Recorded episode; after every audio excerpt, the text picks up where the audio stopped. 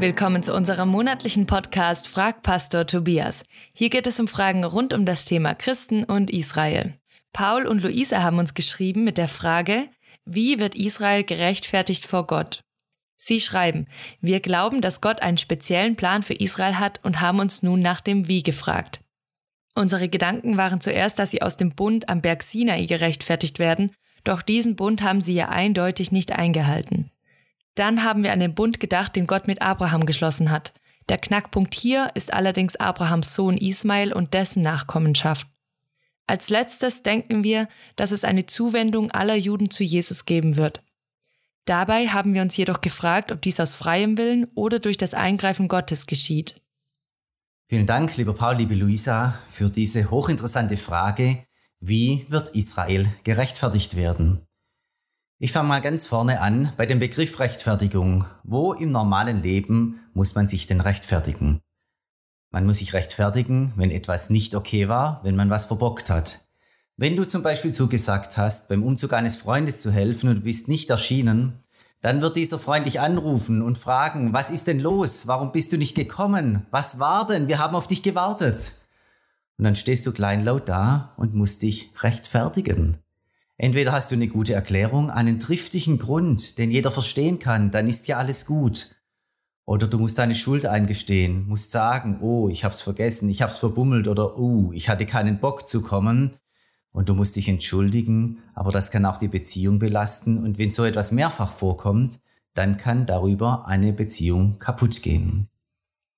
Etwas heftiger wird es, wenn wir uns vor Gericht rechtfertigen müssen, wenn du Gebote übertreten hast, Gesetze gebrochen hast, wenn du mit 80 Sachen durch die Zone 30 gefahren bist und plötzlich vor einem Richter stehst und du musst dich rechtfertigen. Warum hast du das gemacht?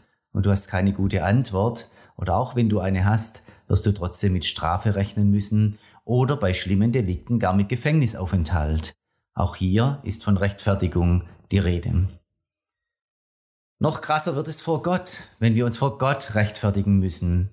Die Bibel sagt, dass wir eines Tages alle vor Gott erscheinen müssen und Rechtfertigung geben müssen über unser ganzes Leben. Und da geht es dann um alles oder nichts. Da geht es um unsere Existenzberechtigung. Es geht um Leben und Tod, um Himmel und Hölle. Und das Ganze auch noch für die Ewigkeit. Also hier wird's wirklich kritisch. Wir Christen wissen aus dem Neuen Testament und auch aus der eigenen Erfahrung, dass wir uns selbst vor Gott nicht rechtfertigen können. Wir sind schuldig geworden, wir haben Unrecht getan, in unserem Leben finden sich genug Dinge, die einfach nicht in Ordnung waren und wir können diese nicht vor Gott rechtfertigen. Und gerade deshalb ist Jesus gekommen. Jesus ist gekommen, um uns gerecht zu machen, zu rechtfertigen. Er hat die Sünden auf sich genommen, er hat die Strafe getragen, er hat für die Schuld bezahlt. Er ist derjenige, der uns rechtfertigt. Wenn wir nun unser Vertrauen auf Jesus setzen, dann erleben wir seine Rechtfertigung, dann erleben wir, dass wir gerechtfertigt sind und dürfen voller Zuversicht auf diesen Moment schauen, wenn wir vor Gott stehen, weil wir wissen, Jesus ist da, er hat uns gerecht gemacht, wir werden nicht straucheln im Endgericht vor Gott. Was uns geläufig ist für uns als einzelne Personen, wenn wir an Jesus glauben, ist die eine Sache. Doch wie ist das mit Israel? Kann tatsächlich ein ganzes Volk gerechtfertigt werden? Das ist ja eure Frage, lieber Paul, liebe Luisa, und auf die will ich jetzt noch eingehen. Ihr habt euch ja schon selbst Gedanken gemacht. Steckt die Rechtfertigung Israels vielleicht im Abrahamsbund? Aber nein, sagt ihr, völlig zu Recht, der Abrahamsbund hat andere Themen. Steckt die Rechtfertigung vielleicht im Mosebund? Auch hier, nein, der Mosebund wurde ja so oft von Israel gebrochen, da steckt keine Rechtfertigung drin, aber wenigstens die Frage nach der Rechtfertigung steckt im Mosebund, da sind wir schon auf der richtigen Spur. Wenn wir im Alten Testament weiterlesen, dann landen wir im Buch Jeremia im Kapitel 31 und dort ist von einem neuen Bund die Rede. Wie funktioniert der, dieser neue Bund? Ganz kurz gesagt, es wird die Zeit kommen, wo Gott die Torah, seine Wegweisung fürs Leben, in die Herzen seines Volkes hineinlegen wird. Ganz Israel wird von innen heraus verwandelt werden. Die Herzen werden neu, die Sünden werden neu, die Menschen werden neu. Diese Zeit wird kommen und dann wird die Geschichte mit Israel auch gut zu Ende gehen. Dieser neue Bund wurde von Jesus Christus aufgerichtet und verwirklicht. Seit Jesus da war, gibt es diesen neuen Bund. Und in diesem neuen Bund steckt die Rechtfertigung ja mit drin. Jetzt ist es aber mit Israel nicht gut weitergegangen. Israel wollte von Jesus wenig wissen und das hat wiederum den Apostel Paulus zur Verzweiflung gebracht. Er hat schon ganz graue Haare bekommen und hat sich ernsthaft damit auseinandergesetzt, wie geht's denn jetzt mit Israel weiter? In Römer 9 bis 11 hat er diese Gedanken niedergeschrieben und am Ende kommt ein geistlicher Durchbruch. Der ist auch für uns wichtig. Dort heißt es in Römer 11, Vers 26, ganz Israel wird gerettet werden. Ganz Israel, das ganze Volk. Gerettet werden heißt gerettet werden im Endgericht. Das heißt also auch, ganz Israel wird gerechtfertigt werden. Und das wiederum bedeutet, dass Israel Zukunft hat. Israel wird nicht straucheln im Endgericht. Israel wird gerettet und gerechtfertigt. Das wiederum bedeutet, dass Israel und sein Messias Jesus zusammenkommen müssen und auch zusammenkommen werden. Das ist kein neuer Gedanke für die Juden. Für die Juden ist von jeher klar, der Messias wird kommen, um Israel zu erlösen und zu befreien, um Israel zu retten und wiederherzustellen. Das ist ja genau die Idee, der Plan, der hinter dem Messias steckt. Wenn nun Paulus sagt, Israel und der Messias Jesus werden noch zusammenkommen, dann liegt er damit ganz auf der jüdischen Linie. Jetzt aber die Frage, wie werden Israel und der Messias zusammenkommen? Wie wird Israel gerechtfertigt werden? Zu dieser Frage habe ich drei Bibelstellen gefunden, die ich euch noch kurz vorstellen möchte. Die erste ist Römer 11, Vers 11. Da spricht Paulus davon, dass wir Christen dazu bestimmt sind, die Juden zum Nacheifern oder gar zur Eifersucht zu reizen. Wie muss man sich das vorstellen? Der Apostel Paulus stellte sich so vor, dass Heiden plötzlich durch Jesus verwandelt werden, wenn sie zum Glauben kommen. Plötzlich werden die Heiden zu neuen Menschen. Plötzlich fragen sie nach Gott. Plötzlich lesen sie in der Bibel, auch im Alten Testament. Sie lesen Torah. Und plötzlich leben sie das, was Gott von ihnen möchte. Der Heilige Geist wirkt in ihnen. Er wirkt Geistesgaben. Er wirkt Frucht. Er wirkt in einer starken und kraftvollen Weise. Und das alles ist sichtbar. Wenn nun die Juden nach draußen schauen in die Heidenwelt, dann sehen sie plötzlich, dass dieser Jesus, von dem sie nicht viel wissen wollten, draußen wirkt. Und wie er wirkt, er verändert die Menschen, er macht sie neu, der Heilige Geist ist dort am Wirken und das kann sie ins Nachdenken bringen. Ist an dem Jesus vielleicht doch was dran? Und durch dieses Nachdenken können sie doch noch den Durchbruch erleben, auch selbst zum Glauben an Jesus zu kommen. So hat sich das der Apostel Paulus gedacht, mit dem Nacheifern, Römer 11. Die zweite Stelle ist 2. Korinther 3. Da spricht Paulus davon, dass über dem Alten Testament der jüdischen Bibel so etwas wie ein Schleier oder eine Decke liegt. Das hat zur Konsequenz, dass die Juden, die ja ständig im Alten Testament lesen, auf eine vertrackte Weise darin Jesus nicht erkennen können. Das ist fast nicht zu glauben für den Apostel Paulus, aber er sagt, das liegt an diesem Schleier, an dieser Decke.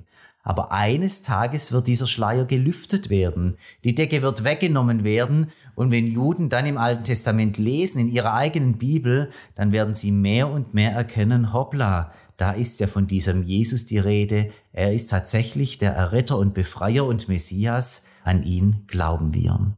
Das wiederum kann nur ein Wirken des Heiligen Geistes sein, dass er die Augen öffnet, den Schleier wegnimmt, dass er Jesus erkennbar werden lässt für die Juden im Alten Testament. Die dritte Stelle ist wieder ganz anders gelagert, Sacharja 12, Vers 10. Dort sind wir in einem Endzeitkampf. Die ganze Welt hat sich aufgemacht, gegen Jerusalem zu kämpfen. Die Lage ist verzweifelt. Die Juden rufen nach Hilfe, sie beten, sie schreien und sie finden bei Gott Gehör. Der Himmel tut sich auf und da kommt einer, und zwar der, den sie durchbohrt haben. Wer ist das? Das ist der gekreuzigte Jesus, der als Messias Israels vom Himmel herabkommt. Er erringt den Sieg, er befreit sein Volk, er kommt zum Heil und zur Heilung für Israel. Zum Schluss möchte ich noch fragen, ob es vielleicht eine gewisse Reihenfolge bei diesen Bibelstellen gibt. Ich glaube, dass es jetzt schon geschehen kann, dass Juden durch uns aufmerksam werden auf Jesus. Wenn wir ein klares Leben mit Jesus führen, dann werden wir auch ein Leben führen, das der Torah entspricht. Wenn der Heilige Geist in uns wirkt, dann werden wir neue Menschen werden, wir werden verwandelt werden. Und wenn unser Herz dann auch noch anfängt, für Israel zu schlagen, die Juden zu wertschätzen und zu lieben, dann kann es doch durchaus sein, dass Juden sich die Frage stellen, ob nicht doch was an Jesus dran ist und so zu Jesus finden. Auch der Heilige Geist wirkt bereits jetzt im jüdischen Volk. Es kommen mehr Menschen zum Glauben an Jesus als jemals zuvor. Mehr Juden finden Jesus in ihrer Bibel. Da passiert schon richtig was. Ich denke aber, dass der letzte und endgültige Durchbruch erst dann stattfinden wird, wenn Jesus tatsächlich vom Himmel herab wiederkommt. Und da müssen wir wissen, dass dies zwei unterschiedliche Konsequenzen hat. Zu Israel kommt Jesus als der Retter, als der Messias, als der Befreier, als der Erlöser. Er wird sein Volk Israel retten. Ganz Israel wird gerettet und gerechtfertigt werden im Endgericht. Dann gehen die Türen auf in das ewige Reich Gottes. Dort wird ganz Israel landen und mit dem Messias und mit Gott und übrigens auch mit uns als Gemeinde Jesu zusammen die Ewigkeit in der Herrlichkeit Gottes verbringen. Ich muss euch sagen, darauf freue ich mich schon. Zu den Völkern aber kommt Jesus als Richter. Er nimmt die mit sich, die auf ihn vertraut haben, und die anderen werden verurteilt werden, weil sie niemanden haben, der sie rechtfertigt. Indem nun beide zusammenkommen, Israel und der Messias, wird ganz Israel gerettet und gerechtfertigt werden. Das dürfen wir jetzt schon wissen und glauben und auch dafür beten. Maranatha dürfen wir beten mit dem Neuen Testament. Komm, Herr Jesus, komm auch zu deinem Volk Israel und rette es. Eine Sache noch zum Schluss. Dass Jesus tatsächlich der Messias ist, wird sich endgültig und offensichtlich erst dann zeigen, wenn er von seinem Volk, vom jüdischen Volk, angenommen werden wird. Und in dieser Erwartung auf den Messias dürfen wir leben und uns jeden Tag neu darüber freuen, dass er bald wiederkommen wird. Vielen Dank, Paul und Luisa, für eure spannende Frage. Wir hoffen, dass wir sie beantworten konnten. Und danke auch Pastor Tobias für deine Zeit und deine Gedanken dazu. Wenn ihr auch Fragen habt, schreibt uns einfach an podcast.csi-aktuell.de. Wir freuen uns auf eure Impulse und eure Fragen. Und wenn euch der Podcast gefallen hat, lasst wie immer ein Like da und besucht uns gerne auf Facebook unter Christen an der Seite Israels, das sind wir, oder auf unserer Website bei www.csi-aktuell.de. Macht's gut und bis zum nächsten Mal.